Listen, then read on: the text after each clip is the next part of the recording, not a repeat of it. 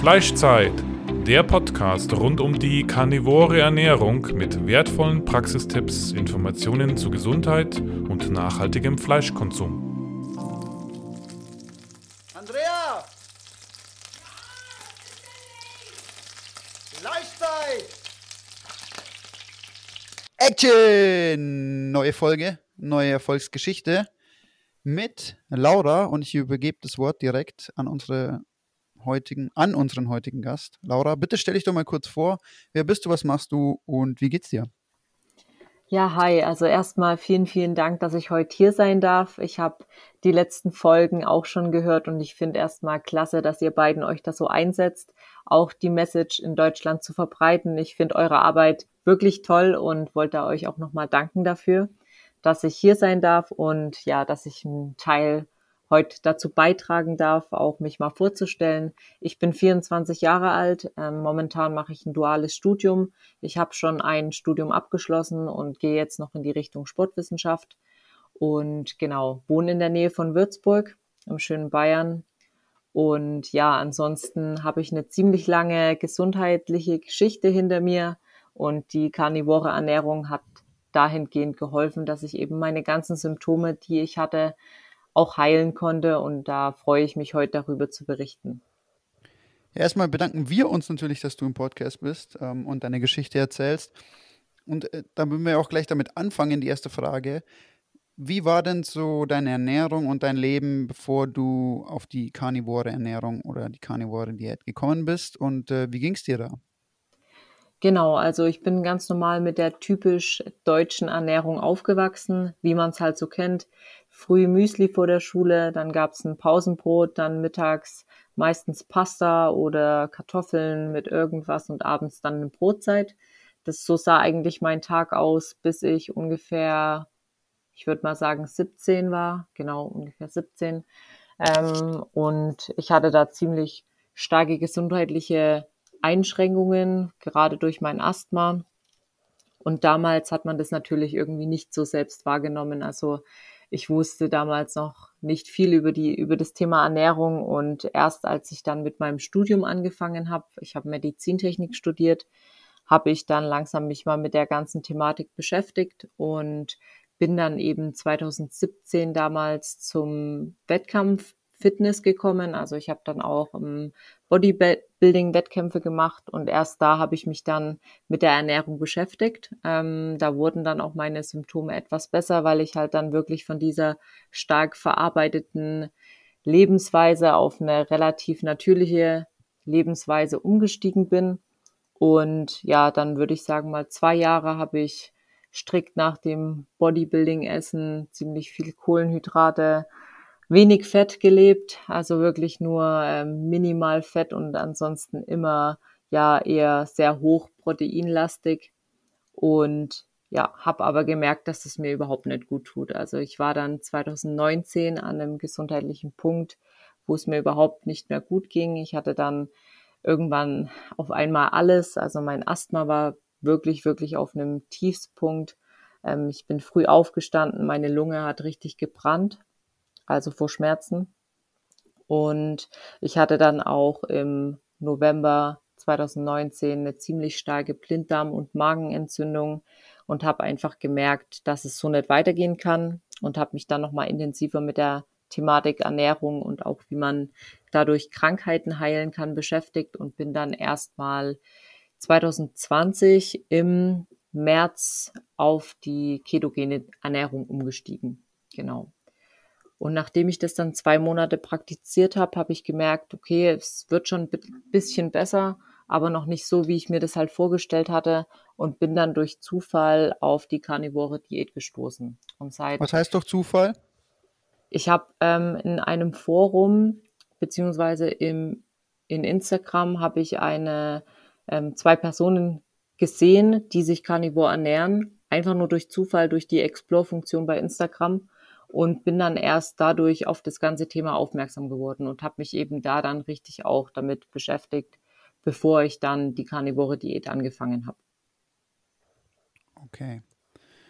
Also ich darf mal zusammenfassen, du hast, hattest schweres Asthma oder hast du da jetzt noch Probleme damit? Wie, wie sieht es gerade aus? Genau, also momentan ähm, habe ich gar keine Probleme mehr. Ich war auch auf sehr starken Medikamenten, also ich musste wirklich auch mein Spray, ich würde sagen, drei, vier Mal am Tag nehmen, auch starke Tabletten früh und abend und konnte ja durch die Ernährungsform tatsächlich von allen Medikamenten loskommen. Also ich nehme momentan gar keine Medikamente mehr und habe auch keinerlei Einschränkungen mehr. Ja, ist ja toll. Ja. Super. Ja, ja. Ähm, hast du dann auch also dich damit beschäftigt, ähm, von welchem Arzt ähm, oder, oder von welchem äh, Quelle hast du dann vor allem über Carnivore etwas gelernt und was hat dich da vor allem fasziniert an der Theorie? Genau, also ich habe natürlich dann erstmal gegoogelt, was man halt so im ersten Moment macht. Ähm, und dann bin ich gleich wirklich auf Mida X gestoßen und habe mir erstmal die ganzen Erfolgsgeschichten durchgelesen. Also ich weiß, ich glaube, ich saß da einmal äh, fünf Stunden am PC, weil ich da irgendwie nicht mehr davon wegkam und ich das irgendwo auch nicht verstehen konnte, weil ich meine, das, was ja in unseren Ernährungsrichtlinien so gepredigt wird, ist ja das komplette Gegenteil. Und ich bin immer schon so ein Mensch gewesen, dass ich gern an mir selbst das ausprobiert habe, wenn ich eine neue Ernährungsform ins Auge geschlossen habe, weil gerade durch den ganzen Fitnesssport ähm, ja, stößt man im Laufe der Zeit immer wieder auf neue Ernährungsformen, die man mal ausprobiert. Und dann habe ich eben gerade von Sean Baker und von Paul Saladino mich da mehr belesen, habe die Bücher gelesen und bin dann eben ja intensiver in die Materie auch eingestiegen. Wie ging es dir dann bei der Umstellung? War das alles, war, warst du schon so Keto adaptiert oder ähm, äh, wie ging es dir dann da? Wie war es dann auch mit deiner Verdauung ähm, bei der Umstellung? Genau, also ich ist ganz witzig. Ich habe mir ähm, tatsächlich in so ein Buch angelegt, wo ich das mal jeden Tag dokumentiert habe und das habe ich gerade auch neben mir liegen. Ich dachte, das ist ganz hilfreich, wenn man sich das auch nochmal durchliest. Und ich denke, ich war schon relativ gut in der Ketose drin, weshalb mir auch der Umstieg jetzt nicht besonders schwierig oder schwer gefallen ist. Ähm, ich habe ja vorher zwei Monate ungefähr ketogen gemacht und ich war schon immer ein Mensch. Ich konnte gut ohne Kohlenhydrate auch meinen Tag gestalten. Also gerade wenn ich dann die Fette angehoben habe, war das für mich immer nie ein Problem. Also mir ging es da auch immer sehr gut. Und ich habe dann am ersten Tag ein Feedback geschrieben, dass es mir einfach nur prächtig geht, also dass ich das niemals gedacht hätte, aber dass es mir wirklich enorm gut geht und ich habe dann auch 30 Tage mal so eine ganz, ganz strikte Phase gemacht, um eben zu schauen, wie ich mich auch in den 30 Tagen fühle und habe das dann fortgesetzt. Also das war so der Anfang, dass ich natürlich dann probiert habe, ähm, das auch strikt durchzuziehen, weil ich bin immer der Meinung, gerade wenn man sowas probiert, dann ist es auf jeden Fall hilfreich, wenn man da komplett drin ist. Und verdauungsmäßig hatte ich da auch tatsächlich keine Probleme. Also es war, es gab mal ein paar, ein, zwei Tage, wenn ich dann zu wenig Fette gegessen habe, wo es dann mir schon schwer ähm, fiel, aber sonst hatte ich da eigentlich keinerlei Probleme. Mhm. Ähm, ganz strikt, was meinst du damit? Meinst du jetzt ähm, nur Rind und Salz oder meinst du eben absolut nichts Pflanzliches oder ähm, hast du da irgendwie auf Milchprodukte verzichtet oder? Genau, also ich habe am Anfang nur Fleisch und Wasser. Also ich habe am Anfang auch viele Fleischsorten ausprobiert, um eben zu schauen, mit welchen ich da am besten zurechtkomme. Aber ich habe an, von Anfang an ähm, Milchprodukte, Eier auch sehr reduziert, weil ich da ein bisschen ja, sensibel dagegen bin. Also da geht's mir immer nicht so gut, muss ich sagen. Außer wenn ich das ähm, pure Eigelb esse, das vertrage ich ganz gut. Ähm, aber dadurch, dass ich ja auch so einen Hintergrund mit starken Magen-Darm-Problemen hatte, achte ich da eben enorm drauf, wie ich mich fühle. Und genau, also Milchprodukte, komplett pflanzliche Produkte, Gewürze und eben Eier habe ich dann am Anfang sehr stark eliminiert.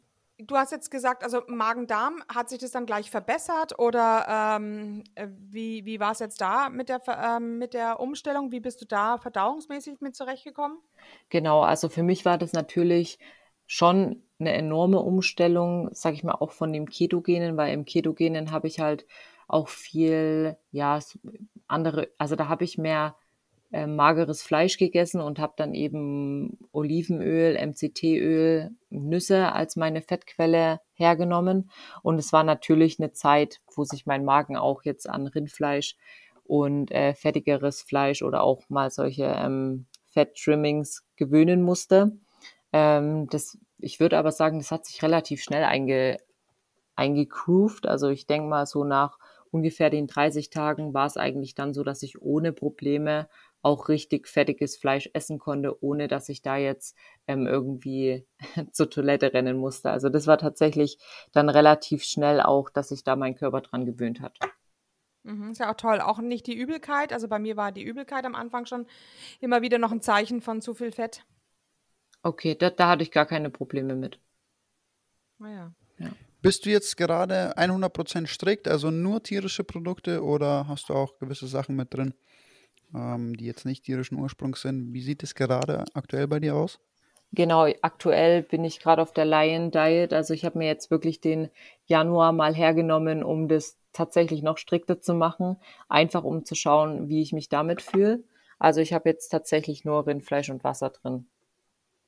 Behältst du es bei oder wirst du es äh, jetzt dann wieder ändern? Und hast du vielleicht auch in Zukunft vor, wieder andere Lebensmittel einzuführen? Wie ist da dein Stand zu der ganzen Sache? Genau. Also ich habe mir da auf jeden Fall schon Gedanken drüber gemacht. Ähm, ich denke immer so, ich habe da jetzt nicht so einen festen Zeitplan, wo ich jetzt sage, okay, jetzt probiere ich mal wieder was. Wenn ich an dem Punkt bin, dann ähm, denke ich mal schon, dass ich vielleicht das eine oder andere mal wieder einbauen werde. Da spreche ich aber dann eher von anderen Fleischsorten oder eben auch vielleicht mal was Gewürze angeht. Wobei ich schon der festen Überzeugung bin, dass ich auch ähm, in der nächsten Zeit und auch in den nächsten Monaten ähm, ja sehr bei dem strikten Karnivoren bleiben werde, einfach weil es mir tatsächlich damit am besten geht. Und ich hatte wirklich eine lange, lange Zeit, also drei Jahre lang, wo ich wirklich auch starke Blähungen hatte, starke Magen-Darm-Probleme. Und wenn man weiß, wie man sich einmal über so einen langen Zeitraum gefühlt hat und wenn man halt weiß, wie man sich jetzt fühlt, dann ist mir ja da auch der Verzicht in Anführungsstrichen das wert, dass ich das halt weiter fortführen werde. Kann ich vollkommen nachvollziehen, weil es mir ja wirklich äh, sehr ähnlich ging mit meinem Verdauungstrakt und äh, ja, mit den Beschwerden, die ich hatte. Deswegen ähm, kann ich das nachvollziehen. Ich bin einfach an einen Punkt jetzt gekommen durch Carnivore und Fasten, wo ich gemerkt habe, ich kann wieder ohne Probleme Lebensmittel essen. Deswegen ähm, ist es auch immer für mich die Frage und ich finde es auch gut, wenn Leute dann da offen dazu stehen und sagen, ich esse das und das noch oder ich versuche das wieder einzuführen. Aber es ist genauso gut äh, zu sagen, ja, ich fühle gar nichts an, weil ich mich damit am besten fühle. Das ist ja natürlich jedem selbst überlassen. Genau, ja, das finde ich auch immer ganz wichtig. Also gerade wenn mich jemand fragt, wie meine Ernährung läuft oder wenn mich jemand zur Meinung, ich sage immer so, es gibt immer den Weg, der für einen halt funktioniert. Und ich, ich akzeptiere alle anderen Wege. Also ich ähm, habe zum Beispiel auch nichts gegen Menschen, die halt ähm, zu 90 Prozent Carnivore leben und halt äh, 10 Prozent noch andere Lebensmittel mit drin haben. Ich finde, wenn das für den einen selbst funktioniert, dann ist es einfach das Beste, was man machen kann. Und solange man sich gut fühlt, ist es immerhin noch besser, als wenn man halt die Standardernährungsweise der Deutschen lebt. Oder da ist genau. alles besser. Richtig, ja. definitiv. Vor allem einfach, um die Nährstoffe in tierischen Lebensmitteln ähm, Bescheid zu wissen. Das ist einfach, ähm, das ist einfach Gold wert. Das stimmt, ja. Wie sieht es denn aktuell bei dir aus mit dem Training? Wie, wie läuft es bei dir? Wie trainierst du? Wie viel, was? Und äh, wie verbindest du das mit der Carnivoren Diät? Wenn du sagst, du kommst vom Bodybuilding, jetzt würde ich gerne mal wissen, was du aktuell machst und wie das bei dir aussieht. Genau. Also ich habe ja dann ähm, im März, als der erste Lockdown war, 2020, habe ich dann tatsächlich mit dem sehr, sehr schweren Krafttraining aufgehört. Ich habe bis dato auch noch sehr, sehr hart und schwer trainiert, habe aber auch einfach gemerkt, dass meine Gelenke und auch meine Muskulatur an einem Maximum sind und ich habe mich da auch zu dem Zeitpunkt, muss ich sagen, ehrlich gesagt nicht wohl gefühlt. Also ich war auf einem, ja, ich kam nach einer langen Muskelaufbauphase an einen Punkt, wo ich einfach auch mein Höchstgewicht erreicht hatte und ich habe mich äh, nicht mehr so wohl gefühlt, wie ich mich halt ähm, ja vor der Zeit gefühlt habe und deswegen habe ich dann auch mein Training eben umgestellt. Ich habe dann viel funktionelles Training gemacht, viel mit eigenem Körpergewicht und vor allem halt viel Ausdauersportarten, weil ich halt auch früher aus der Leichtathletik und durch den Fußball viel äh, ähm, Ausdauersport immer gemacht habe und das mir auch immer Spaß macht. Und habe dann erstmal angefangen, wieder so zu den Basics zurückzukehren, viel zu Hause zu machen. Und das hat mir auch komplett Spaß gemacht, muss ich echt sagen. Also am Anfang dachte ich mir so, wie soll das werden ohne Fitnessstudio? Aber äh, man findet immer Mittel und Wege und habe dann eben auch mal andere Sportarten ausprobiert. Also auch meine Sichtweise hat sich dahingehend auch komplett verändert. Und derzeit, ja, ich habe einen Hund, also ich bin ziemlich viel draußen, auch mit meinem Hund und mache auch Ausdauersport und sonst halt ähm, im Fitnessstudio gebe ich dann auch Kurse. Die finden momentan live statt, also über YouTube. Deswegen kann ich das halt noch machen und kann da mein Training dann auch immer absolvieren. Aber ich bin weg von diesem stupiden nur Krafttraining, sondern eben viel mehr, dass man den kompletten Körper trainiert, eben auf eine gesunde Art und Weise und mache mittlerweile einfach das, was mir Spaß macht und nutze die Bewegung da auch um ja das zu machen, was mir gut tut und was meinem Körper gut tut. Aber okay. ich bin tatsächlich nicht mehr so, dass ich jetzt sage, okay, ich muss jetzt siebenmal die Woche trainieren und ähm, muss das jetzt. Würde mich auch mal interessieren, wie, genau. viel, wie viel hast du davor trainiert? Wie viel hast du gewogen davor vor allem? Also sagen wir mal, was war deine zu deiner Hochzeit Bodybuilding? Wie viel hast du da gewogen? Genau, also ich hatte im muss ich kurz überlegen, im August 2019, da war wirklich so der, der Hochpunkt. Da hatte ich 78 Kilo gehabt. Ich bin ungefähr 1,69 groß. Und Halleluja. hatte dann, genau, also war auf Schwester, jeden Fall. du wiegst, hast genauso viel wie ich gewogen zu dem Zeitpunkt. Ordentliche Masse, oder? Dicker. Genau, und hatte echt gut Muskulatur zugelegt. Und dann, als ich 2020 in die ketogene Ernährung gegangen bin, hatte ich 72 Kilo. Okay, also du hast dann wirklich schon an, auch an Gewicht verloren. Hast du da Muskulatur verloren oder Fett verloren? Wie war das Fett. da? Auf jeden okay. Fall Fett, genau. Und dann ähm, jetzt bin ich ein Leichtgewicht, Also wenn ich das jetzt sage, dann klingt das schon fast immer utopisch. Aber ich habe jetzt 55, 56 Kilo ähm, habe eine relativ schlanke Muskulatur, sehr, sehr wenig Fett, aber ich fühle mich wirklich absolut prächtig damit. Also es ist echt. Würde jetzt, top. würde ich also jetzt gerne mal was in den Raum werfen und du kannst dich dazu äußern, aber ich bin der Meinung, ein gesunder Körper hat nichts damit zu tun, wie viel Muskelmasse du hast. Und es wird immer noch teilweise, glaube ich, echt falsch wahrgenommen. Aber es hat nichts damit zu tun, ob du gesund bist oder nicht, nur ob du muskulös bist oder nicht. Das hat nichts Richtig. damit zu tun. Ja, ich sehe das mittlerweile auch aus dem Punkt, dass halt ähm, das Verhältnis, wie viel Muskulatur und wie viel Fett du hast, keinerlei, ähm, ja, keinerlei Auskunft gibt darüber, wie gesund du bist. Da gehören so viele Faktoren mit dazu. Allgemein, wenn man jetzt mal das betrachtet, was die Gesundheit angeht, da, da gehören die ganzen Umwelteinflüsse mit rein, deine mentale Sicht und allgemein, wie du deinen Tag gestaltest. Und da ist dieser eine Faktor, wie viel Muskulatur du hast oder wie viel Körperfett du hast, ist da relativ klein. Und da stimme ich dir auf jeden Fall komplett zu. Also das ist leider immer noch so in den Köpfen drin, dass man äh, einen geringen Körperfettanteil braucht und viel Muskulatur braucht, damit man gesund ist. Aber das ist definitiv nicht so. Weil an also dem das, Punkt. Genau, das habe ich nämlich auch gemerkt, jetzt mit der Zeit auch, vor allem in der Zeit, wo ich Carnivore war. Ähm, bei mir fluktuiert das natürlich auch so immer so ein bisschen. Manchmal, also ich hatte natürlich auch Phasen so in dem ersten halben Jahr, wo ich, wo ich Carnivore gemacht habe, 2019, ähm, und ich bin ja Boxer. Ich habe halt trainiert wie ein Verrückter und viel Krafttraining. Ich mach, war halt mega ripped einfach. Ja. Ähm, und jetzt ist es halt so, wegen dem Lockdown auch und äh, wegen einfach anderen Trainingsmöglichkeiten. Ich bin jetzt, ich habe nicht groß zugenommen, aber natürlich bin ich nicht mehr irgendwie bei 9 oder 8 Prozent Körperfett. Und ähm, ich muss trotzdem sagen, also es ist so, man fühlt sich da nicht zwingend schlechter dadurch. Das ist, man, man merkt es dann in so einer Phase, wenn man wirklich Carnivore isst und hm, diese, diese Grund, äh, diese, diese, wie soll ich sagen, dieses Fundament immer hat, dieses gesunde Fundament, dann merkt man, dass es keinen großen Unterschied macht, ob man jetzt mega ripped ist oder, ähm, oder ein bisschen mehr Körperfett hat. Du fühlst dich immer irgendwie gut und du merkst dann, dass das eigentlich das Wichtige innen ist. Das nicht die Muskulatur, die drüber ist, sondern, sondern dein Körper wirklich von innen heraus gesund ist. Richtig.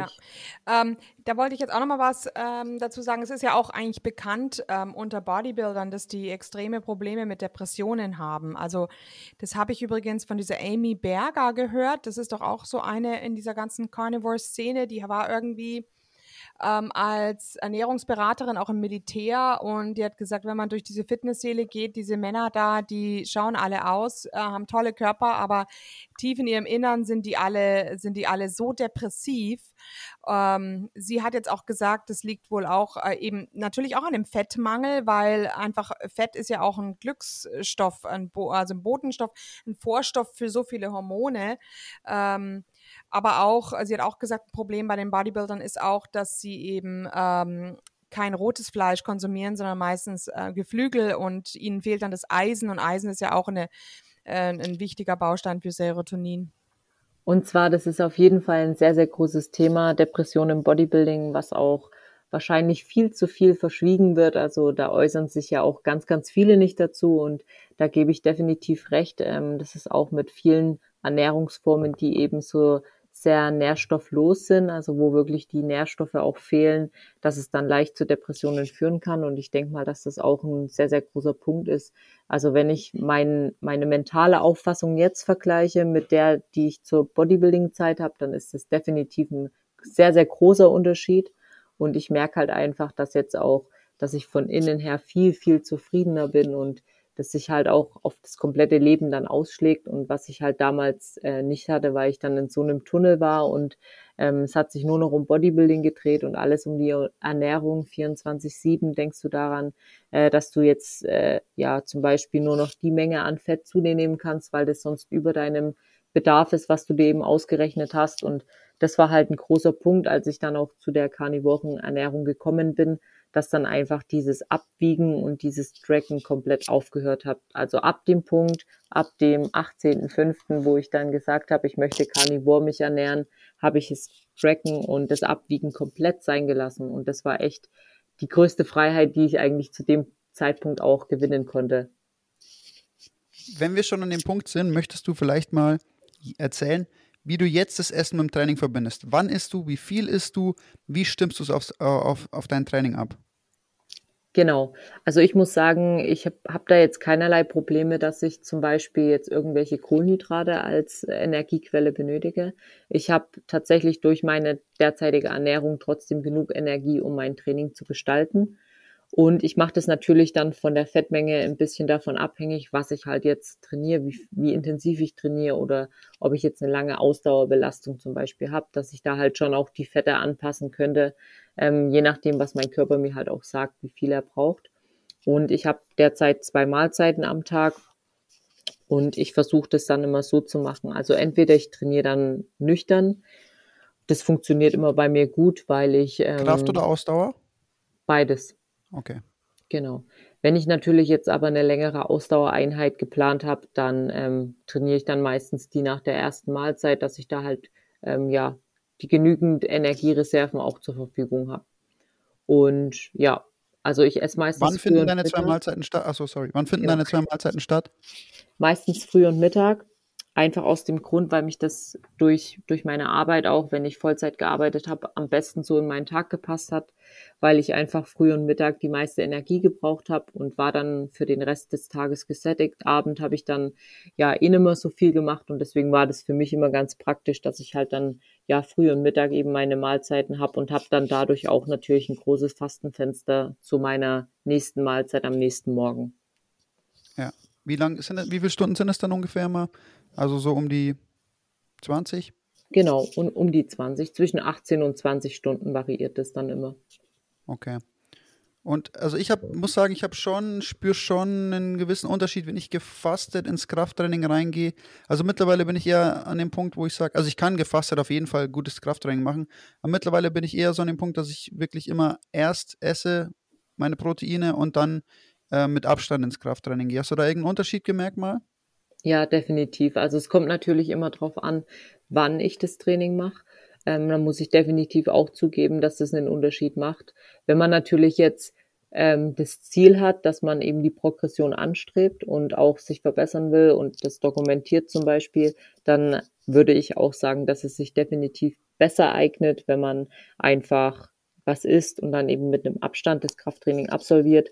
Wenn man natürlich jetzt sagt, okay, ich möchte einfach mein Training machen, damit ich mich gut fühle und bin da jetzt nicht jede Woche auf die Progression aus, dann ist es auch im, im Fastenzustand vollkommen normal. Aber das ist bei mir auch immer so, wenn ich dann mal frühs nichts gegessen habe und gehe halt da ins Training, ähm, klar merkt man dann auch ein bisschen so die Kraft einbußen, aber das ist auch immer tagesformabhängig, auch wie man geschlafen hat oder Voll. ja, ja. wie viel, wie viel ja, Wasser man recht. getrunken hat. Das ist immer so ein bisschen abhängig davon, ja.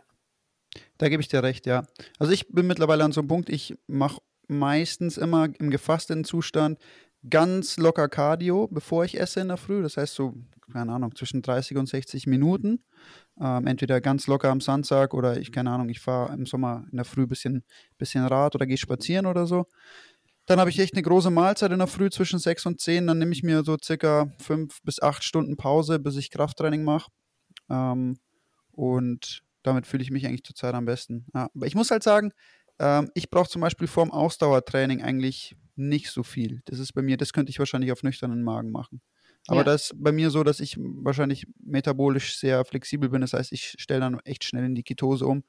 Und ähm, ich glaube, deswegen funktioniert das bei, bei, mir auch so gut. Aber ich habe gemerkt, fürs Krafttraining ist schon nochmal eine andere Nummer, wie du schon sagst. Es geht um die Progression. Ja? Wenn du das anstrebst und wenn du wirklich immer volle Intensität geben willst, dann würde ich kein Krafttraining im gefasteten Zustand machen, aber es geht natürlich auch im gefasteten Zustand. Und das sind ein paar so hormonelle Anpassungsprozesse, die natürlich auch entgegenspielen.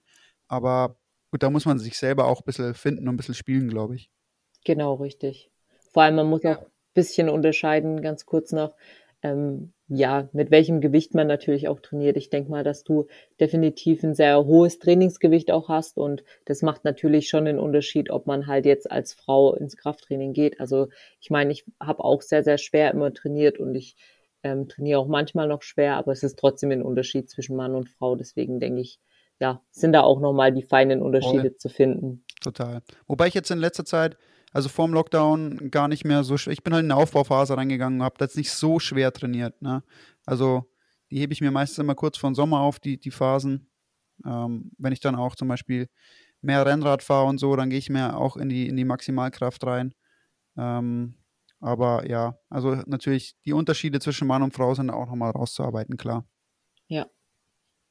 Hm, interessant, ja. Also ich habe auch immer, ich mache ja die ketogene Ernährung schon seit sehr, sehr vielen Jahren und ähm, war sehr, sehr viel im Ausdauersport. Also ich habe eigentlich immer, bin so alle zwei, drei Tage immer zehn Kilometer gejoggt und dazwischen immer nur so drei, vier Kilometer. Und ähm, ich hatte auch das Gefühl, das ist einfach diese Fettadaption, dass du einfach laufen kannst wie ein Duracell-Häschen äh, nach, ähm, nach zwei, drei Kilometern. Wenn du dann warm bist, dann, dann läuft es einfach so. Also genau, ja, voll. Genau das, das Fettadaption ist es einfach. Mhm. Ja, ja. Ähm, Laura, arbeitest du ganz bewusst mit der Gluconeogenese manchmal fürs Training? Das heißt, du, dass du wirklich bewusst mehr Protein zuführst, damit du auch mal raus aus der Ketose bist und, sagen, und dann, dann da eben trainierst mit de, dem Zustand der mehr oder weniger Glykolyse?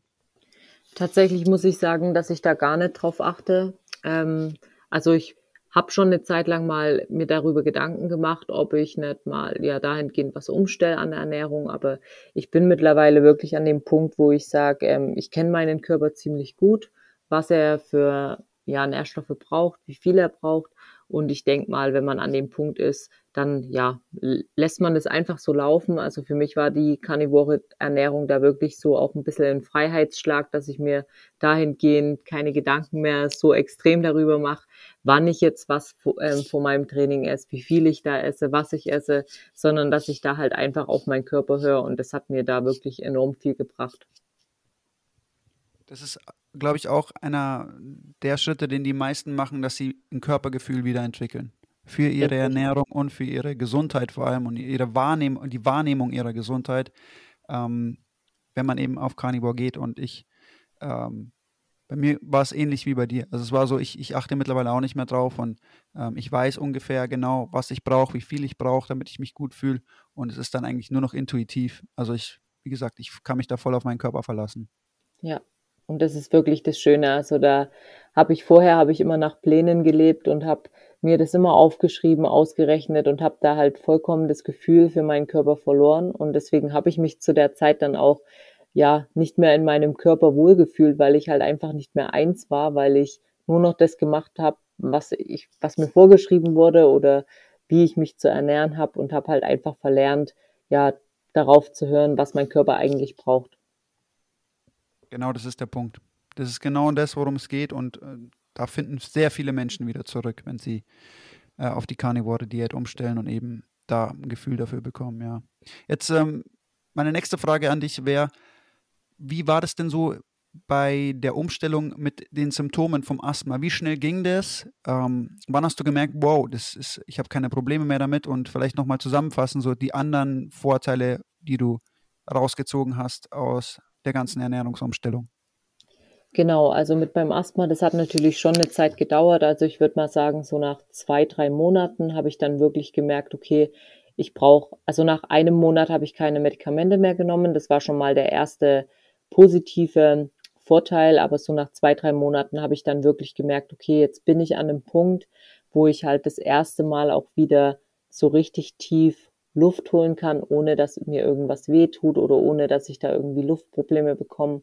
Und ich habe dann tatsächlich nach ungefähr vier, fünf Monaten das erste Mal wieder so auf einem Laufband so ein intensives High-Intensity-Lauftraining gemacht.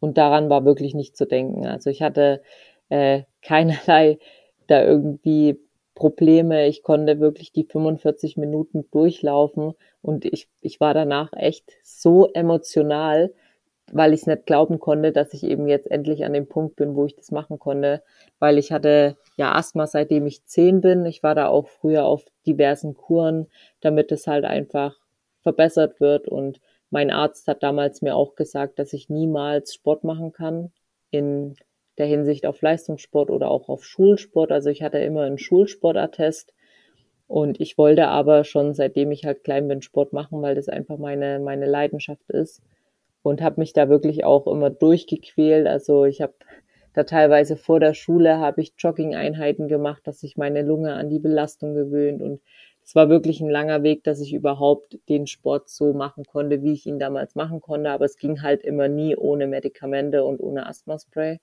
Mhm. Und ähm, deswegen war das für mich immer schon ein Teil von meinem Leben. Aber seitdem es mir dann 2019 damit so schlecht ging, habe ich eben auch gesagt, das ist so der größte Faktor, der halt mein Leben beeinflusst und den möchte ich auf jeden Fall verbessern. Und ja, nach einem Monat konnte ich dann eben die Tabletten absetzen. Ich konnte dann das Asthma-Spray absetzen. Und ja, nach zwei, drei Monaten hatte ich wirklich gar keine Probleme mehr und das war enorm. Würdest du mal für uns illustrieren, ja. wie die Symptome davor aussahen? Vielleicht mal ganz genau beschreiben, welche Probleme du da wirklich hattest, wie sich das dargestellt hat. Weil ich äh, kenne sehr viele Menschen, die, die Probleme haben in die Richtung und das variiert ja auch. Wie war das bei dir? Erklär mal ein bisschen, wie sich die Symptome dargestellt haben. Genau, also bei mir hat es eigentlich angefangen schon, als ich aufgewacht bin. Das hat sich so angefühlt, als hätte ich so richtig einen Kloß im Hals, also als würde mir halt jemand die Luft abdrücken und ich konnte da auch nur ganz, ganz schwer atmen. Also ich war relativ kurzatmig, habe natürlich auch nachts relativ schwer, schwer Luft bekommen, logischerweise. Und selbst wenn ich dann so Kleinigkeiten wie Treppensteigen oder wenn ich mal schnell irgendwo hingelaufen bin, dann war ich so außer Atem und dann hat mir wirklich auch meine Lunge geschmerzt. Also ich habe das gemerkt, dass ich da halt immer dann so einen Schmerz in der Brust gespürt habe. Und das war, das hat eigentlich meinen Tag geprägt. Also es war teilweise dann auch im Sommer, weil ich auch noch ähm, saisonale Allergien habe, teilweise so schlimm, dass ich da halt einfach auch nicht tief Luft holen konnte. Also ich war die ganze Zeit immer nur so kurz am Atmen und da habe ich halt auch gemerkt, dass einfach die Sauerstoffzufuhr auch darunter gelitten hat, wenn man natürlich sehr, sehr schwer atmen kann. Und das war wirklich dann auch an Sport, konnte ich zu der Zeit eigentlich gar nicht denken. Ich meine, klar, ich habe Sport gemacht, weil ich es gewohnt war aber ich konnte keinen Ausdauersport machen und ich habe dann eben bei den Workouts auch öfter Pause machen müssen, weil ich einfach keine Luft bekommen habe und hatte halt ständig dieses Brennen in der Lunge, dieser Schmerz und vor allem halt, dass ich jeden Morgen und jeden Abend mit Schmerzen eben eingeschlafen bin, beziehungsweise aufgewacht bin. Okay, vielleicht jetzt, du hast es vorher schon erwähnt, nochmal auf die Symptome einzugehen, die mit deinem Verdauungstrakt äh, einhergegangen sind. Also, ähm, was war da genau los? Du hast gesprochen von Blähungen, Blähbauch. Er, erzähl da mal in die Richtung ein bisschen und vielleicht auch in der Kombination mit den Lebensmitteln, die du konsumiert hast. Vielleicht hast du da ein bisschen Einblick jetzt retrospektiv.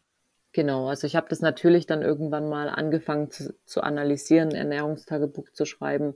Und ich habe eben, als ich dann mit diesem Bodybuilding angefangen habe, da hat es erstmal angefangen, dass ich halt da schon sehr starke Probleme hatte, einfach weil ich eine ähm, Diät gegessen habe mit sechs Mahlzeiten am Tag. Das ist ja so schon eine enorme Herausforderung für den Verdauungstrakt. Und dann waren da eben auch teilweise Lebensmittel dabei, sehr viele Milchprodukte, Magerquark, ähm, dann natürlich auch Haferflocken, Getreide und eben auch ähm, ja, Gemüse in, im Sinne von Hülsenfrüchten. Und das waren natürlich für mich dann enorme Punkte, die da auch meine, mein Verdauungstrakt getriggert haben. Und ich hatte teilweise nach jedem Essen hatte ich so starke Schmerzen. Ich hatte jetzt äh, keinerlei Hinsicht in, in Verstopfung oder so, sondern eher wirklich dann auch Magenkrämpfe, Blähungen, und es hat sich halt den ganzen Tag übergezogen, weil natürlich die nächste Mahlzeit dann immer schon zwei Stunden später kam. Und ich hatte da wirklich drei Jahre damit zu kämpfen, habe dann irgendwann angefangen zu analysieren, wenn ich was weglasse, was wird besser. Und habe dann mhm. Natürlich erstmal auch das Gluten weggelassen in erster Linie. Dann kamen irgendwann die Hülsenfrüchte, die ich weggelassen habe. Und mir ging es immer Stück für Stück besser, aber es war nie so, dass es jetzt 100% gut war. Und ich hatte halt trotzdem, gerade wenn ich dann Rohkost, also viel Salat und so gegessen habe, hatte ich immer Probleme und konnte halt teilweise dann viele Lebensmittel gar nicht mehr essen. Und das war dann wirklich auch der Punkt, ähm, wo ich gesagt habe, ich möchte jetzt endlich mal, dass alles komplett gut ist, weil selbst die Paleo-Ernährung oder dann mit Low Food Map Ernährung, das hat alles bei mir nicht so wirklich funktioniert. Und da war wirklich dann die Carnivore Diät so mein Lifesaver in der Hinsicht, dass ich endlich mal wirklich schmerzfrei nach dem Essen war. Du hast ja jetzt auch schon bei MeetRx deine Erfolgsgeschichte eingereicht, gell? Habe ich jetzt auch schon gesehen oder die wurde, die wurde ähm, äh, gepublished. Warst du dort auch eigentlich auf dem Podcast schon? Genau, ich hatte da einen Podcast auch. War natürlich ein bisschen schwierig. Also ich kann relativ gut Englisch schreiben, aber so mit der Sprache, da ist es dann doch immer was anderes, als wenn man halt jetzt hier auf Deutsch einen Podcast gibt. Aber das ist auch auf YouTube zu finden, genau. Also einmal meine Erfolgsgeschichte, die ich formuliert habe und dann eben die Erfolgsgeschichte als Podcast. Mhm. Wie war der Sean so drauf? Ich hatte die mit einem anderen, mit einem Nathan, habe ich. Ah ja. genau. genau. Ist es sein Co-Host? Genau. Ah, okay. Ja, einer halt von denen. Ähm, genau, der ist, hat, ist so, der hat so eine ru ganz ruhige Natur, der ist ja ganz angenehm. Ne? Ja, es war ist sehr Ist das dieser dünne Ultramarathonläufer? Nee, das war, das ist das alte, alte Podcast vom Sean Baker mit dem Zach Bitter. Das ist ah, ja, genau. bei der HBO-Podcast, den gibt es nicht mehr. Oder die machen, der Sean Baker hat sich da rausgenommen, der macht jetzt nur noch Meet RX Podcast. Ach so, okay, habe ich das quasi. verwechselt. Alles klar. Genau, ja, ja. Mhm. Ja, Laura, ähm, jetzt äh, gib mal so einen Überblick über die Sachen, die du gerade isst und die du gerade in der, in der Diät drin hast. Genau, also ich ähm, beziehe immer, bei meiner ersten Mahlzeit gehe ich da eigentlich immer mit dem Fett ein bisschen höher. Also ich muss sagen, da habe ich immer einen relativ hohen Fettanteil, einfach weil ich mich da, ja, gerade wenn ich nach so einem langen Fastenfenster, da habe ich auch richtig das Verlangen danach. Und genau, ich beziehe das hier aus meinem, von meinem lokalen Metzger, mein, mein Fleisch. Und habe da tatsächlich für mich so rausgefunden, dass es halt am besten funktioniert, wenn ich früh dann immer Rinderhackfleisch einfach so als Patties mache und ich brate das jetzt auch nicht in irgendeinem extra. Bayern sagt an. man Fleischpflanzerl, gell? Richtig. Und nicht Patties. Sag mal Fleischpflanzerl. Ja. Oder Fleisch. Die sind aber immer mit Mehl und Semmelbrösel, Richtig. die darf man eigentlich und Zwiebeln. Ja. Äh, Zwiebeln sind okay. Also ich, genau. ich finde, äh, wenn du Zwiebeln noch reinhaust in die Fleischpflanze, das äh, gibt noch mal so ein bisschen das gewisse Extra. Das stimmt. Hast du Probleme mit Zwiebeln? Ja, leider. Hast du mal probiert? Okay. Also ja. es gibt ja sau viele Menschen, die. Ja, es ja. gibt ja sau viele Menschen, die Probleme haben mit, den, mit Zwiebeln und Knoblauch. Genau. Ähm, bei mir hat sich das tatsächlich äh, so, so weit gebessert durch Fasten und Carnivore, dass ich gar keine Probleme mehr mit Zwiebeln habe. Das ist unglaublich. Und das hat mich richtig schön. gefreut, als ich Zwiebeln wieder in meine Fleischpflanze reinhauen konnte. Ja, perfekt. Sieht man mal, wie powerful auch die Ernährung ist. Ja. Genau, das wirst du dann auch irgendwann nochmal können, Laura. Definitiv. Safe. Bin Safe. Aber erzähl weiter einfach. Genau, und ähm, dann bei der zweiten Mahlzeit ganz klassisch einfach Ribeye. Also ich kann da ja. jetzt leider nicht was super spektakuläres erzählen. Ich habe einfach rausgefunden, das funktioniert momentan für mich am besten. Ich mache mir da ja keine Gedanken jetzt drüber, welche kreativen Kreationen ich da noch raushauen kann, sondern ich gehe da wirklich einfach danach, was mein Körper verlangt, nach was ich mich fühle und so sieht eigentlich mein Standardtag aus, auch wenn es äh, wahrscheinlich sehr langweilig ist, aber mir geht's damit gut, mir schmeckt's jederzeit und ich glaube, das ist einfach das Beste, was man, was man machen kann. Konsumierst du viel Salz, Elektrolyte? Eigentlich nicht bewusst, also natürlich äh, salze ich mein Fleisch, aber ich achte da jetzt nicht drauf, wie viel oder, sondern ich höre da auch auf meinen Körper, je nachdem, wie viel ich halt brauche, damit es für mich gut schmeckt und ähm, okay, also jetzt ja. einfach nur in die Geschmacksrichtung, aber jetzt nicht performancemäßig nochmal. Genau. Nee. Okay. Ja. Mhm.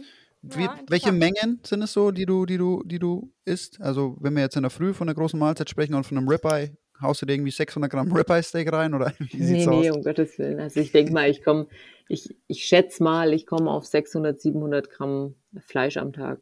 Ich kann es leider nicht einschätzen, weil ich ja nicht weiß, ähm, weil ich ja nichts abwiege. Aber mhm. so grob geschätzt, ähm, ich meine, durch meine Bodybuilding-Erfahrung hat man da ja so ein Auge dafür, würde ich mal sagen, es sind so 600, 700 Gramm, genau. Auf zwei Insgesamt. Mahlzeiten dann. Genau, auf zwei Mahlzeiten. Okay. Ja. Und Welches? wie viel Sport machst du dann am Tag, dass das dann, äh, ähm, dass man sich das auch überlegen kann, von den Kalorien her, dass das dann kompensiert ist? Wie viel Sport machst du dann? Wie viel Krafttraining? Also ich, ich mache momentan, ist immer, ist immer unterschiedlich, so drei, vier Mal Sport die Woche an sich, Krafttraining oder so funktionelles Training. Aber sonst bin ich am Tag halt sehr aktiv, weil ich einen Hund habe. Da gehe ich dreimal raus mit ihm auf jeden Fall und habe dann manchmal noch Ausdauereinheiten mit drin, aber das fängt jetzt dann langsam erst wieder an, wenn das Wetter draußen besser wird, weil ich habe tatsächlich immer im Winter Probleme mit meinem Asthma. Also jetzt ist es momentan natürlich nicht so, aber immer wenn ich da jetzt laufen gegangen bin, hatte ich dann so, sonst immer sehr starke Probleme danach und da wollte ich jetzt mal meinem Körper noch ein bisschen eine Pause geben. Ich fange dann wieder an, wenn es draußen eben angenehm von der Lufttemperatur ist also ich habe einen sehr aktiven Tag auf jeden Fall, aber ich mache jetzt nicht jeden Tag Sport. Mhm, ja. ja, schön waren jetzt wirklich geballte Informationen auf einen äh, ähm, Schlag und sehr, sehr äh, interessant, was du da für positive Veränderungen erfahren hast.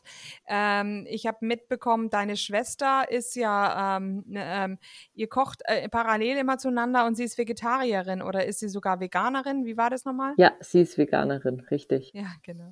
Und sie hat keine äh, Verdauungsprobleme oder ähm, Fitnessprobleme oder doch schon. Also das ist ja, ist ja kein Geheimnis, dass bei der veganen Ernährung jetzt Verdauungstrakt oftmals sehr überlastet ist, würde ich das mal ausdrücken.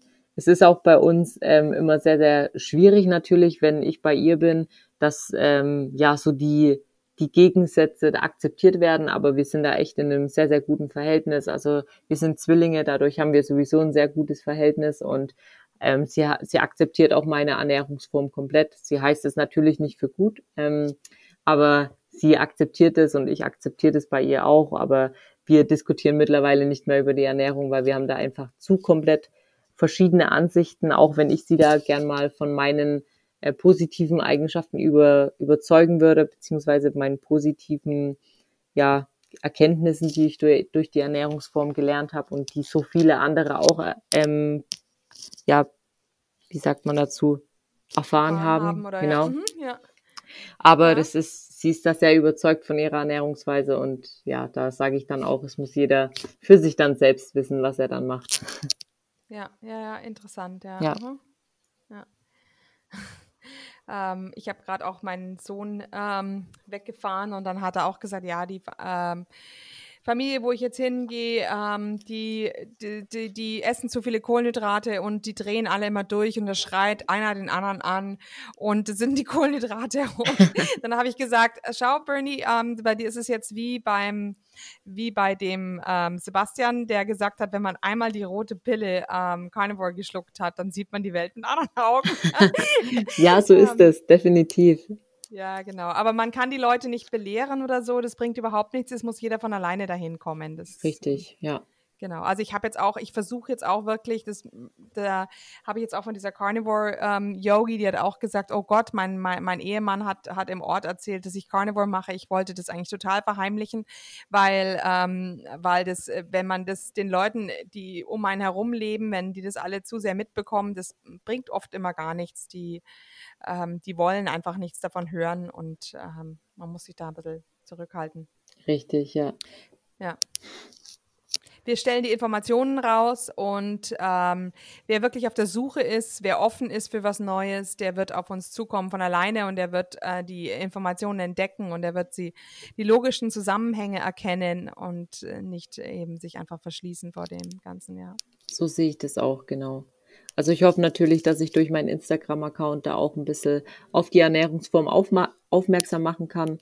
Das ist natürlich schon auch irgendwo meine Intention, dass ich einfach meine Erfahrungen teile. Ich möchte niemanden, wie du schon auch gesagt hast, das aufzwingen, weil ich finde, ähm, ja, eine Ernährungsform ist immer was sehr, sehr individuelles, was sehr persönliches und es muss jeder selbst entscheiden, was er mit seinem Leben macht, sei es jetzt die Ernährungsform, sei es Berufswahl etc. Aber ich möchte halt einfach ja von meinem Weg auch berichten und hoffe natürlich, dass da auch viele Menschen drauf aufmerksam werden, einfach um zu sehen, dass eben die Ernährungsform, die uns vorgeschrieben wird, definitiv nicht die gesunde Ernährungsform ist, die für den Menschen gedacht ist. Ja. Damit hast du genau, eigentlich schon schön. vorweggenommen, was ich dir nicht als letztes, die Frage, die ich dir als letztes stellen wollte, nämlich was du anderen Leuten mit auf den Weg geben möchtest ähm, in Bezug auf die Carnivore Diet oder die Carnivore Ernährung und allgemein vielleicht für Leute, die gerade überlegen, Carnivore zu werden oder schon sind. Und du hast schon sehr viel vorweggenommen, aber vielleicht möchtest du nochmal jetzt in dem Sinne nochmal was, was sagen als Abschluss für die heutige Folge. Ja, sehr gern. Also ich würde auf jeden Fall jedem den Tipp geben, sich erstmal damit zu befassen, wirklich mit dem Thema auseinanderzusetzen und ja, da langsam auch reinzurutschen, würde ich mal das so nennen. Also einfach so eine Adaptionsphase zu machen, weil eine Ernährungsumstellung bedarf einfach immer auch ja eine lange Zeit. Also dass man da einfach auch sich das bewusst ist, dass es jetzt eine längere Zeit halt einfach auch mal anders wird, als man es kennt, aber dass eine Veränderung auch immer was Positives hervorbringen kann und dass man da einfach Schritt für Schritt auch die Veränderung angeht und da einfach offen dafür ist und ja auch mal auf seinen Körper achtet, wie es einem eben geht. Und das ist einfach das Wichtigste, dass man wirklich das macht, was einem gut tut und sich da auch nicht von anderen irgendwie verunsichern lässt, auch wenn jetzt die Familie sagt, das ist doch äh, riskant, das zu machen oder das ist doch ungesund. Ähm, wenn man das Wissen besitzt, weil man sich ja davor damit auseinandergesetzt hat, dann weiß man ja definitiv, dass die Ernährungsform nicht gesundheitsschädlich ist, sondern eben ja mehr positive Vorteile bringt und dass jeder einfach ja für sich dann auch den karnivoren Weg findet, der eben auch langfristig umsetzbar ist und auch eben jetzt nicht nur dann so eine kurze Phase, wo man mal sagt, okay, man macht jetzt alles von heute auf morgen strikt und dann nach 30 Tagen verfällt man wieder zurück in die Kohlenhydrat überlastete alte Ernährung, sondern dass man halt sagt, okay, wenn man an diversen anderen Lebensmitteln noch Freude hat, sei es jetzt Avocado oder sonstiges, dass man das halt einfach ab und zu mal mit einbaut und dass da jeder einfach so seinen Weg findet, ähm, was dann eben langfristig auch einen Spaß macht und kein Verzicht für irgendwas darstellt. Erdnussbutter. Das ist so das Wichtigste. ich bin so froh, ich kann Erdnussbutter ohne Probleme wieder essen. Das ist überhaupt kein Stress. Also äh, für mich geil. Ja, also Laura, wir werden dich oder wir werden oder ich würde dich auf jeden Fall gerne nochmal in eine Folge holen, wo wir über mehr über Training sprechen, über Verbindung von Training und, und ähm, Carnivore Ernährung. Wenn Sehr du da Lust gern. drauf hast. Ja. Ähm, weil wir haben jetzt das heute ein bisschen angeschnitten und jetzt habe ich endlich mal jemanden im Podcast, der auch viel trainiert und ähm, sich äh, Carnivore ernährt. Also wenn du Lust hast, können wir gerne auch mal in die Richtung eine Folge aufnehmen. Bin ich dabei. Und ansonsten bedanke ich mich jetzt erstmal für dieses sehr informative Gespräch, dass du deine Erfolgsgeschichte mit uns geteilt hast und bist natürlich jederzeit wieder willkommen im Podcast, um neue Erfolgsgeschichten zu teilen und deine Erfahrungen natürlich. Und äh, genau, ich gebe jetzt das Wort ab an euch beide. Ihr dürft euch hier gerne offiziell verabschieden und dann äh, machen wir Schluss für heute. Alles klar, vielen, vielen Dank. Hat Spaß gemacht. Ja, danke, Laura. Hat sich wirklich, ich glaube, da werden viele Leute werden ganz beeindruckt sein von deiner Erfolgsgeschichte hier. Genau. Vielen, vielen Dank. Dank. Bis bald, gell? Bis bald. Tschüss. Tschüss. Und hier unser Haftungsausschluss. Alle Inhalte im Podcast werden von uns mit größter Sorgfalt recherchiert und publiziert. Dennoch übernehmen wir keine Haftung für die Richtigkeit, Vollständigkeit oder Aktualität der Informationen. Sie stellen unsere persönliche, subjektive Meinung dar und ersetzen auch keine medizinische Diagnose oder ärztliche Beratung. Dasselbe gilt für unsere Gäste. Konsultieren Sie bei Fragen oder Beschwerden immer Ihren behandelnden Arzt.